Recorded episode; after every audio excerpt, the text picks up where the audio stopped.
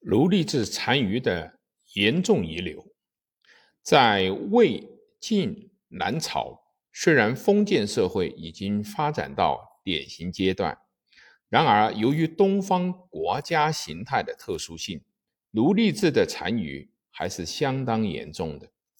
从三国时的卢资根将。必点崔串，注引《襄阳记》。南朝时，根当问卢，资当访毕；北朝时，卢任根，毕任季。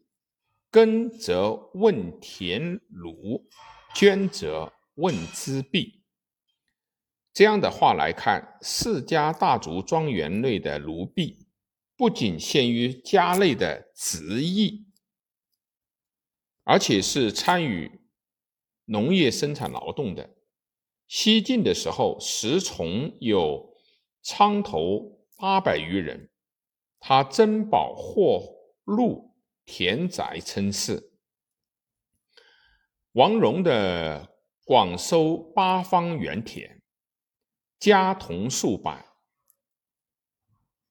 苟西有奴婢将千人，东晋时陶侃有家童千余，刁魁有田万顷，卢毕数千人。谢混死后，会稽、吴兴、琅琊诸处，太傅、司空。言十事业，如同尚有数百人。宋彭城王刘义康私自同部六千余人。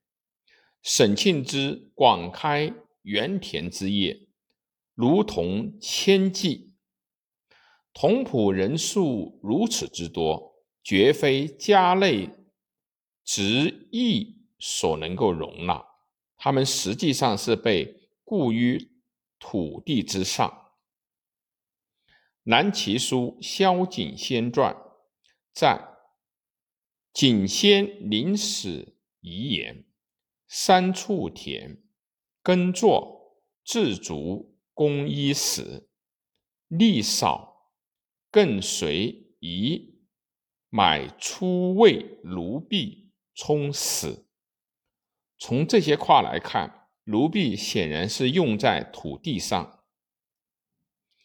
梁武帝即位初年，御史中丞任房奏谈刘枕，提到刘枕奴当伯，先世重奴。枕兄弟未分财之前，枕兄银以当伯。贴钱七千，供种作田，可见卢当伯也曾用作耕作土地。